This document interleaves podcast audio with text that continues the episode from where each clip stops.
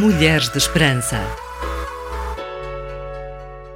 Olá, este é o teu programa semanal Mulheres de Esperança. Eu sou a Sónia e, como sempre, comigo está a Miriam para juntas falarmos de mais um tema da nossa série A Ciência do Amor. Olá a todas! Sónia, hoje começo por deixar um desafio a quem nos escuta. Boa, Miriam, eu gosto de desafios.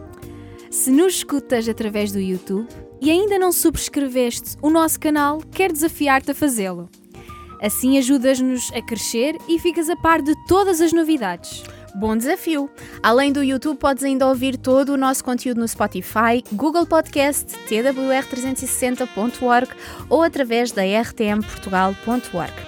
E hoje vamos falar sobre abuso emocional. Fica connosco. Esperança para as mulheres em todo o mundo e através das gerações. Nesta série onde abordamos o tema do amor, já referimos várias vezes que fomos, enquanto criação, formadas para nos relacionarmos, pois recebemos do nosso Criador o atributo de amar. No entanto, estas duas características não podem ser justificações para manter um relacionamento doente a todo o custo.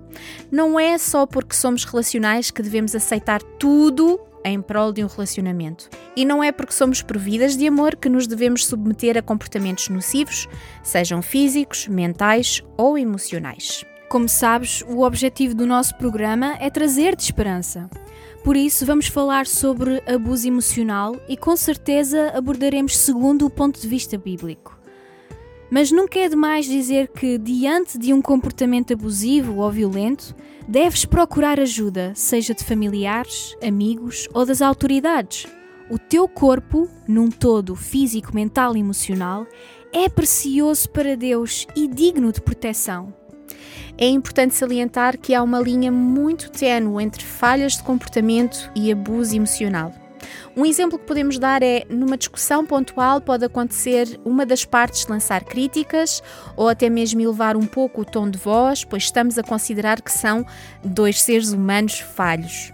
Iremos errar com os outros, assim tal como os outros erram conosco. Mas sendo este um relacionamento saudável, é importante, após uma conversa honesta, com respeito e bondade, haja arrependimento sincero dos excessos e da mudança de atitude. Quando o quadro é de abuso emocional, os excessos tornam-se repetitivos e frequentes, somados a outros sinais. Apesar de ouvirmos com mais frequência sobre abuso emocional dentro de um relacionamento amoroso, este também pode acontecer nas relações familiares, entre amigos e até no ambiente de trabalho. Sónia, sabias que o abuso emocional começa de forma subtil e evolui à medida que a vítima começa a ceder? É como se o abusador fosse medindo a vítima. Faz todo o sentido, Miriam. Dificilmente esse tipo de abuso começa com atitudes e falas assustadoras.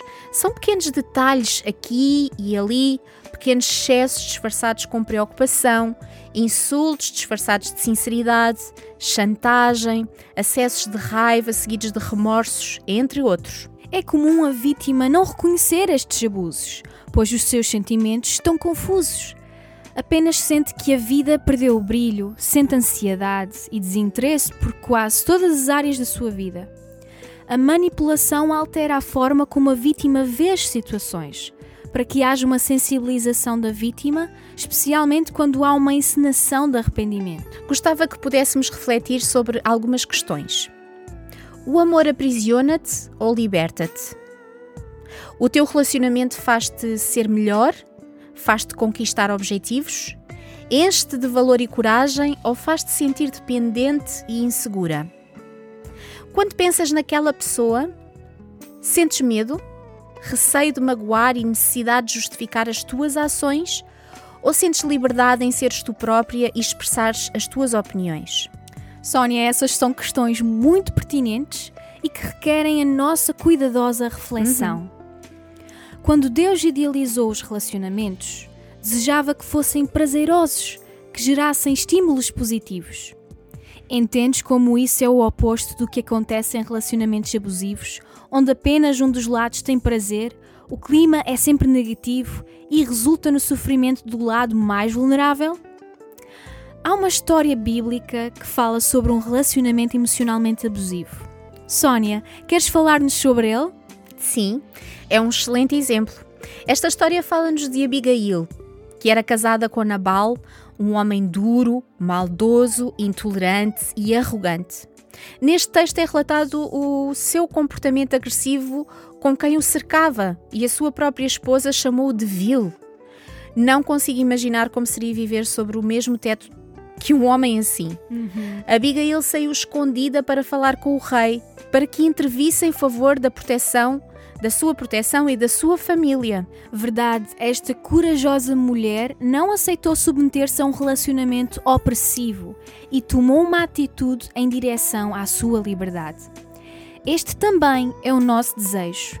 Que qualquer pessoa que esteja a viver sob o jugo de um relacionamento abusivo emocionalmente se liberte das correntes da falsa culpa, da manipulação e das ameaças e viva abundantemente o que é o verdadeiro amor.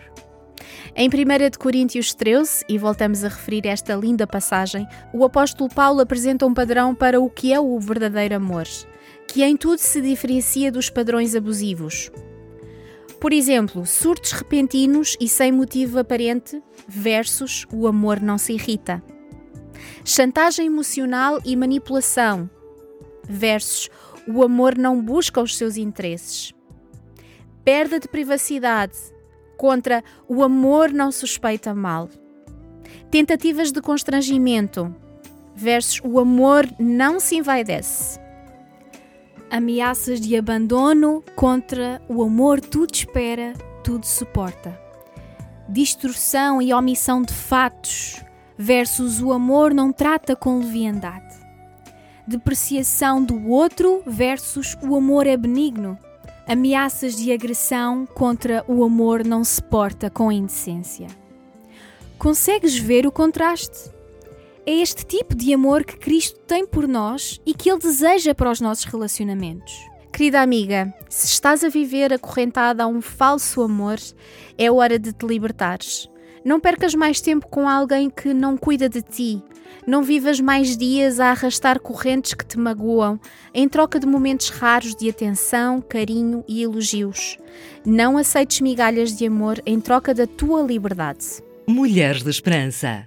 Continuamos a nossa série A Ciência do Amor, hoje a falar sobre abuso emocional e de que forma podemos identificar um relacionamento de abuso.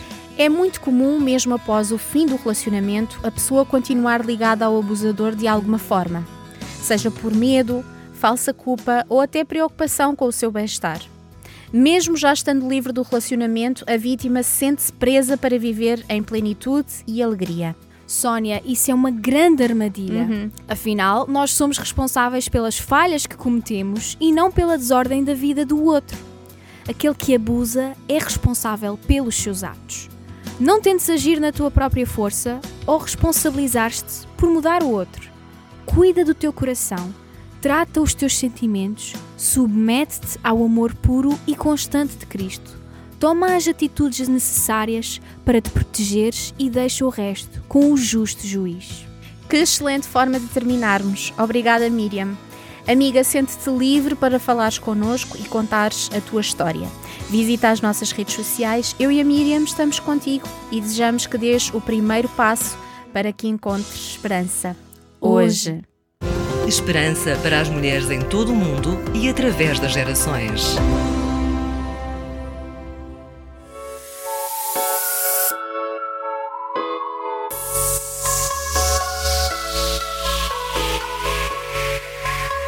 Mulheres de Esperança. Uma produção RTM Portugal.